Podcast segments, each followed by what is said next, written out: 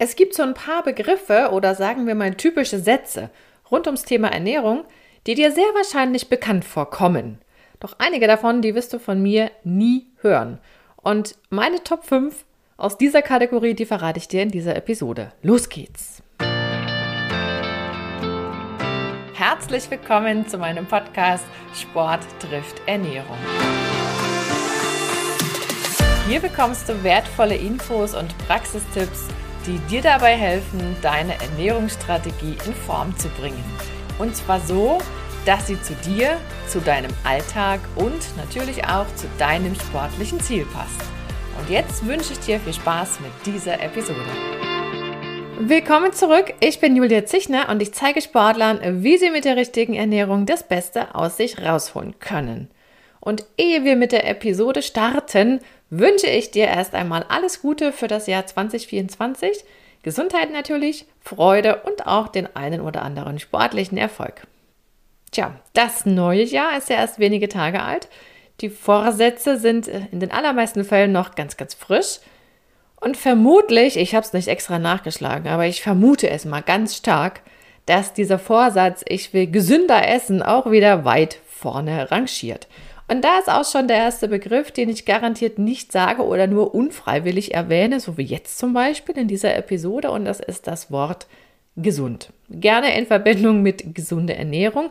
Das wirst du von mir nicht freiwillig hören. Das sage ich allenfalls, wenn ich irgendwas zitieren muss. Warum ist das so? Dieser Begriff gesund, der ist nicht zu greifen. Was heißt das? Du kannst dir für dich mal überlegen, wie du es definierst und was verbindest du damit? Ich habe allzu oft von Teilnehmern in Veranstaltungen gehört, gerade wenn, früher wurde ja noch mit Zubereiten von Lebensmitteln irgendwas gemacht und dann hieß es immer, oh, das sieht aber gesund aus. Und das wird dann immer mit so einem Unterton formuliert, so nach dem Motto, na, mal gucken, ob das so schmeckt. Oder andersrum habe ich es auch schon gehört, das schmeckt ja echt gut, obwohl das so gesund aussieht. Also diese Verknüpfung oder dieses Vorurteil, gesund, Achtung, schmeckt vielleicht nicht, das ist immer noch sehr präsent, warum auch immer. Und sobald dieses Wort fällt, wird natürlich auch dieses Vorurteil automatisch bedient. Und genau das ist ja nicht sinnvoll. Also es geht ja am Ende immer darum, so ist auch meine Praxiserfahrung, das zu finden, was schmeckt, weil alles andere wird langfristig nicht funktionieren. Und so eine ja, pauschale Empfehlung wie du solltest dich gesünder ernähren, das, was, was willst du damit anfangen? Also, das wäre für mich zum Beispiel keine, keine gute Empfehlung, weil da weiß mein Gegenüber gar nichts. Was soll der denn tun? Was läuft denn falsch? Wo genau ist anzusetzen? Wird gerne benutzt, so ein Schlagwort, aber unter uns gesagt, für mich ist das wahnsinnig abgedroschen und ich nutze das überhaupt nicht. Auch dieses Wort ernähren ist ja etwas, wenn wir mal ehrlich sind, nehmen wir das in unserem Sprachgebrauch im Alltag? Sagt doch niemand, ich habe mich heute Morgen von einem Brötchen ernährt oder ich habe heute Mittag Nudeln verzehrt. Das ist auch so ein Begriff, den wir im Alltag eigentlich nicht benutzen, wenn wir von Lebensmitteln sprechen oder von Speisen und so, von Mahlzeiten generell. Das ist mir zumindest selten bis nie passiert, dass das irgendjemand so formuliert hat. Also das wirst du von mir nicht hören. Auch ich, ich finde es auch gerade, wenn so Kinder manchmal ermahnt werden, ah, das darfst du nicht essen, das ist nicht gesund. Was fängt das Kind damit an? Das kann es ja nicht greifen. Also gibt ja auch manche, die sagen, ja, gut, gesund ist halt das Gegenteil von krank. Krank kann man sich ja vorstellen. Da weiß man, da geht es einem nicht gut, da hat man vielleicht Schmerzen oder sowas. Und bei gesund, dann ist das eben alles nichts. Das wäre so die ganz einfache Geschichte. Aber das ist für uns schwer zu greifen, für die Erwachsenen und für die Kinder erst recht. Also wenn dann würde ich immer über die Sinne und über Emotionen gehen, aber nicht über diese Begrifflichkeiten, die einfach schwer zu greifen sind und eben leider auch nicht positiv besetzt sind. Zweiter Punkt oder zweiter Satz in dem Falle ist mir erst diese Woche wieder begegnet in so einer Überschrift von einem Artikel, der mir angezeigt wurde. Ne, wenn man so Handy aufmacht, dann kommen ja immer ein paar Newsmeldungen und da war eins dabei, war so ein Artikel, wie hieß das denn? Die zehn besten Lebensmittel für einen flachen Bauch wo ich so dachte, okay, sehr spezifisch. Dann stellte sich aber beim Lesen raus, naja, das ist jetzt der flache Bauch im Sinne von, du hast keine Blähungen, mein Gedanke war erst ein anderer. Ich dachte irgendwie an Sixpack oder sowas. Und dann standen dort verschiedene Lebensmittel. Einer war zum Beispiel, was war das denn? Irgendwas mit Milchprodukten, damit man keine Laktose aufnimmt, damit man keine Blähungen kriegt. Und da war wieder so eine Schwarz-Weiß-Malerei, in dem äh, formuliert wurde, ein Laktoseintoleranter darf keine Laktose mehr aufnehmen. Das ist Quatsch, weil das sehr unterschiedlich ist. Je nach Diagnostik kommt dann nämlich raus, so und so viel wird vertragen. Und das, was vertragen wird, sollte man schon auch noch aufnehmen, um die Enzymsynthese praktisch zu erhalten. Also diese Schwarz-Weiß-Geschichte, wenn dann, oder dieses absolute, das ist blöd. Also das wirst du von mir nicht hören. Oder diese Aussage alleine schon, das sind die besten Lebensmittel für XY das weiß doch kein Mensch, ob das bei allen, die diesen Artikel lesen, wirklich so zutrifft. Alleine das ist schon etwas, womit ich mich nicht identifiziere. Das lässt sich nicht so einfach sagen. Und ob das jetzt für jeden passt, das sei mal dahingestellt. Man kann solche Listen gerne machen, aber das ist dann für mich so eine Art Ideenliste. Oder wer will sich schon anmaßen zu sagen, das sind die zehn besten Lebensmittel? Oder um nochmal die Kombination von vorhin zu machen, das, kennst du auch diese Beiträge, wo dann steht, das sind die zehn gesündesten Lebensmittel. Sind die wirklich für jeden so gut? Der eine sagt, ich vertrage das nicht, der andere sagt, ich mag das nicht. Das ist immer so eine Zufallsgeschichte. Das ist wie mit diesen Ernährungsplänen, die man dann findet und dann feststellt, ach, da sind schon so ein paar Sachen drin, die mag ich nicht das kann ich nicht umsetzen, das schmeckt mir nicht. Ist immer so eine Idee, die da mitgeliefert wird und am Ende sucht man sich halt was raus, aber dann kann man dann eben auch nicht mehr von den zehn besten Sachen für alle sprechen. Also mir fällt es schwer, so dieses Pauschale, das steckt da auch dahinter, diese pauschalen Bewertungen. Das ist überhaupt nicht meins, wirst du von mir auch nicht hören. Und so ähnlich ist auch Nummer drei, das ist auch wieder so ein, so ein Satz, den man gerne mal hört, auch häufig in ja, so Marketinggeschichten oder manchmal in der Werbung, die so haarscharf am noch rechtmäßigen vorbeischlittert. Na, man kommt ja dann auch gerne in diesem Gesundheitsbereich an diesen Heilversprechen ran und die darf man ja nicht geben. Und manchmal gibt es so schöne Sachen wie, wenn du jeden Morgen ein Glas Wasser mit Zitrone trinkst, dann wird dein Stoffwechsel aktiver oder du nimmst leichter ab oder was da alles so in der Welt ist. Oder irgendwas, wenn du das in deinen Kaffee morgens reinmachst, dann. Und da gibt es noch viele, viele Geschichten. Und wenn du abends nach so und so viel Uhr das nicht mehr isst, dann. Wo man immer denkt, ach, das ist aber ein schönes Ziel. Und meistens ist es ja das Ziel, was so attraktiv klingt. Und man denkt, ach, das ist eigentlich einfach umzusetzen. Wenn das klappt, kann es ja mal ausprobieren. Dagegen spricht ja auch überhaupt nichts. Aber mir fällt es einfach schwer und deswegen hörst du es nicht von mir, sowas in die Welt zu tragen, wenn ich gar nicht weiß, dass das wirklich so ist bei der Person. Denn das sind solche Dinge, die kann doch kein Mensch vorher wissen. Und wenn mich jemand fragt, das passiert mir ja auch, du sag mal, ich habe gehört mit dem Glas Wasser mit Zitrone, das soll morgens das und das bewirken, was hältst du davon? Dann sage ich ganz gerne, ja, wenn es dir gut tut, alles fein. Aber ob das die Wirkung wirklich so erreicht, das steht in den Sternen. Erwartet ihr da nicht zu viel. Aber wenn kein Schaden ist, why not? Wenn sich's gut anfühlt, ist doch auch schon was getan. Ne? Das ist meistens ja auch, oder gerade bei solchen Sachen, mit einem gewissen Glauben an den Erfolg verknüpft. Und viele Geschichten funktionieren ja gerade in dem Bereich über Emotionen. Wenn es gut tut, why not? Der Glaube daran versetzt ja eben auch den einen oder anderen Berg. Und ich sage sowas deswegen ja auch nicht gerne, überhaupt nicht gerne. Es kommt mir nicht über die Lippen, weil ich nicht dahinter stehe, weil ich immer davon ausgehe, der Mensch ist so faszinierend. Das ist so ein Zusammenspiel aus so vielen Einzelreaktionen, aus so vielen Elementen. Das an und für sich schon ein Wahnsinn zu glauben, dass es da irgendwas ganz Simples, Einfaches gibt, so ein kleines Lebensmittel, was da irgendwas Großes bewirken kann. Das ist an und für sich schon Quatsch.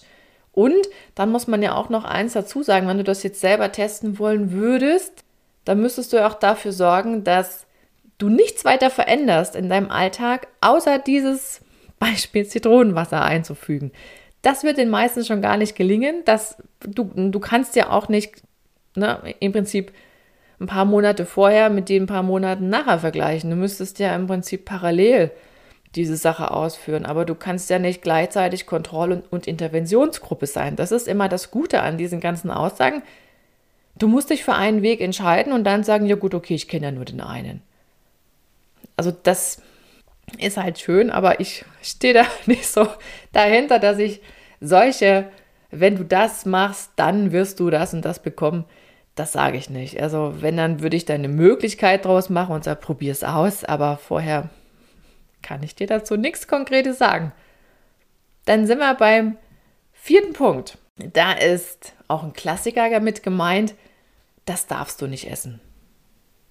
Also dieses, wenn du das und das erreichen willst, musst du dich anstrengen, dann darfst du das nicht essen zum Beispiel. Ne? Das gibt es ja auch manchmal, diese krassen Diätvarianten. Diät ist zum Beispiel auch ein Wort, das wirst du von mir nicht hören, weil ich diesen, dieser Begriff ist zwar ein fachlich relevanter, ja, aber im, im Volksmund wird ja meistens eine Diät mit einer Reduktionsdiät verbunden, aber es gibt ja auch eine was gibt es denn alles? Eine fruktosearme Diät oder eine laktosearme oder freie Diät. Ne? Das ist eine im Prinzip eine bestimmte Ernährungsweise aufgrund einer, sagen wir mal, therapeutischen Basis meistens jedenfalls.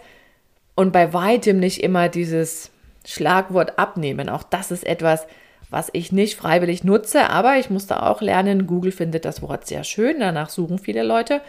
Und dann kann ich natürlich mir zwar wünschen, ich könnte mit anderen Begriffen mehr erreichen, aber an der Stelle beugt man sich dann und sagt, na gut, okay, wenn das gesucht wird, müssen wir es halt mal mit erwähnen in schriftlichen Texten oder so. Aber letzten Endes ist es nicht meine Begrifflichkeit, weil das auch so was ganz Allgemeines ist. Wenn ich jetzt auch aus Sportlersicht von abnehmen in Anführungszeichen rede, dann meine ich ja immer Körperfett reduzieren. Muskelmasse will ich ja, weiß Gott, erhalten ist ja meine Arbeitsgerätschaft im Grunde. Deswegen sage ich persönlich immer Körperfett reduzieren oder Körperfett abbauen. Sowas wirst du von mir hören, aber mit Sicherheit nicht abnehmen. Das ist mir viel zu unkonkret. Zurück zu diesem, das darfst du nicht essen. Es gibt ein paar kleine Ausnahmen, wo man es natürlich sagen muss, aus therapeutischer Sicht. Das ist beispielsweise sowas wie Zöliakie. Da ist klar, Gluten ist tabu. Und bei so klassischen Dingen wie Erdnussallergie ist auch klar, Erdnuss muss runter vom Speiseplan in jeder Hinsicht. Gibt auch die Fälle, wo das schon ausreicht, dass ähm, wenn, wenn da jemand eine Tüte Erdnüsse aufmacht im Zug oder im Flugzeug, dass das dann ganz blöde Folgen hat. Das wird manchmal vergessen. Also das ist eine ernsthafte Geschichte und dann ist auch klar, das darf nicht sein. Allergene sind tabu. Aber ansonsten in einem ganz normalen Kontext, ohne Therapieauflagen dieser Art, wirst du das von mir nicht hören. Also ich stehe da auf dem Standpunkt, Verbote sind verboten, außerdem reizt hier Verbotenes umso mehr. Das ist bekannt. Das kennt jeder aus seiner eigenen Kindheit, denke ich. Was du von mir stattdessen eher hören wirst oder sehr wahrscheinlich hören wirst, ist, dass ich dir unterschiedliche Vorschläge mache und dann auch erkläre, warum, weshalb hier ein Pluspunkt oder was davon zu erwarten ist.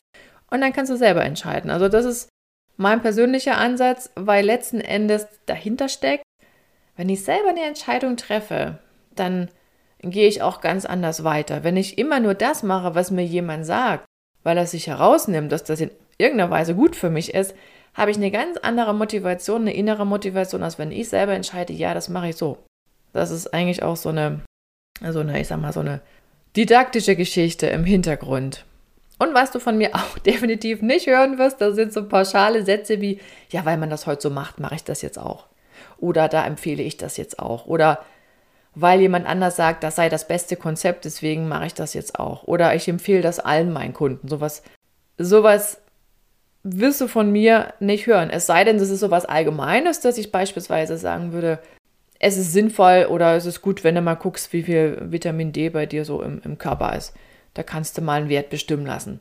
Aber ich würde nicht sagen, du musst so und so viel in der Menge aufnehmen. Erstens bin ich kein Arzt und zweitens fehlt mir da die Grundlage dazu. Man muss dann immer genauer schauen, okay, wie ist die Situation? Was macht der im Sommer?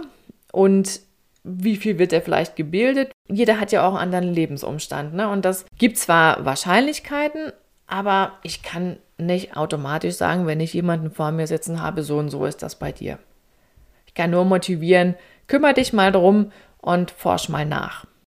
Das ist mir auch zu einfach. Ne? Also das, ich brauche immer diese Begründung und dieses, dieses Warum für mich, warum ich etwas in meiner Arbeit umsetze oder irgendwas weitertrage. Also ich bin ein großer Freund von Erklärungen. Ich bin auch selber viel einfacher von Dingen zu überzeugen, die ich nachvollziehen kann. Und das ist dann auch das, was ich weitertrage. Und es gibt diejenigen, die das gut finden und es gibt andere, die sagen, oh nee, das ist mir zu mühsam. Aber dafür gibt es ja auch andere Leute, die über Ernährung reden. Von daher denke ich, findet dann auch jeder das, was er sucht.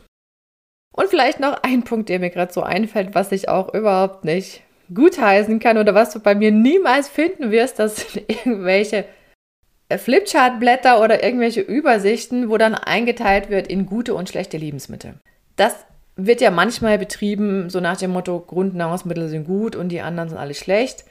Und manchmal geht es auch so weit, dass man dann die Grundnahrungsmittel nochmal in gut und schlecht einteilt, je nachdem, was man da für eine, für eine Zielorientierung hat. Also das sind so Dinge, die mag ich überhaupt nicht, weil man da auch noch nichts davon ableiten kann. Die Frage ist ja immer, wie viel esse ich jeweils davon? Wie häufig tue ich das? Und in welchen Gesamtkontext fällt das? Klar, ist, ist Zucker in bestimmten Situationen, in bestimmten Mengen, kann mir das sehr wohl auf die Füße fallen. Wenn ich aber irgendeine extrem sportliche Situation mache, dann ist das eine sehr willkommene Gelegenheit, da irgendwie noch weiter durchzuhalten. Also die Frage ist, ist ja immer, welcher Zusammenhang steckt dahinter? So einfach funktioniert weder der Mensch noch ist das Thema Ernährung zu betrachten, als dass man es auf diese Schwarz-Weiß-Aussagen runterbrechen könnte. Ich sage ja auch gerne, Ernährungslehre ist grau und nicht schwarz-weiß, weil so ganz viele, wenn dann Beziehungen dabei sind, das stimmt, aber das ist dann immer in diese Richtung, wenn du das machst, dann das. Ne? Wenn du dich auf Marathon vorbereitest, dann sind Kohlenhydrate vorher sehr sinnvoll. In bestimmten Varianten kann ich dann auch mein Kohlenhydratspeicher auffüllen, zweifelsohne. Kann aber auch sagen, wenn du gerade Grundlagenausdauertraining machst, dann brauchst du nicht so viel Kohlenhydrate. Da kann ich aber davon nicht ableiten, Kohlenhydrate sind schlecht oder sind gut. Kommt auf die Situation an. Und genau das meine ich. Deswegen ist dieses Grundwissen über Nährstoffe, über Lebensmittel so wahnsinnig hilfreich, weil es dir immer die Möglichkeit gibt, entsprechend zu entscheiden.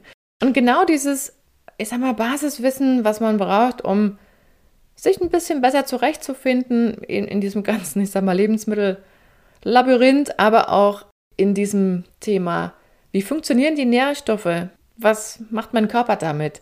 Das ist Teil meines Online-Kurses Ernährungsformel für Sportler. Dann kriegst du so ein bestimmtes Bild dann nochmal auf verschiedene sportliche Situationen hinbezogen und das wird dieses Jahr noch zweimal die Möglichkeit geben, weil ich den Kurs zweimal noch laufen lasse und du kannst dich dazu gerne per Newsletter informieren lassen. Da werde ich immer zuerst erzählen, wann es wieder die Möglichkeit gibt. Und Newsletter-Abonnenten, das sei noch ergänzt, haben auch immer die Möglichkeit, am QA teilzunehmen. Das nächste wird Ende Januar sein, aber, oder was heißt aber, dafür ist nur eins zu tun, abonnieren. Und das kannst du direkt auf meiner Website tun unter foodeducation.de slash Newsletter. Den Link findest du natürlich auch in den Show Notes. Und das war sie schon, die erste Episode in 2024. Ich freue mich, wenn du beim nächsten Mal wieder mit dabei bist. Ich wünsche dir bis dahin eine richtig gute Zeit. Ciao, ciao, deine Julia.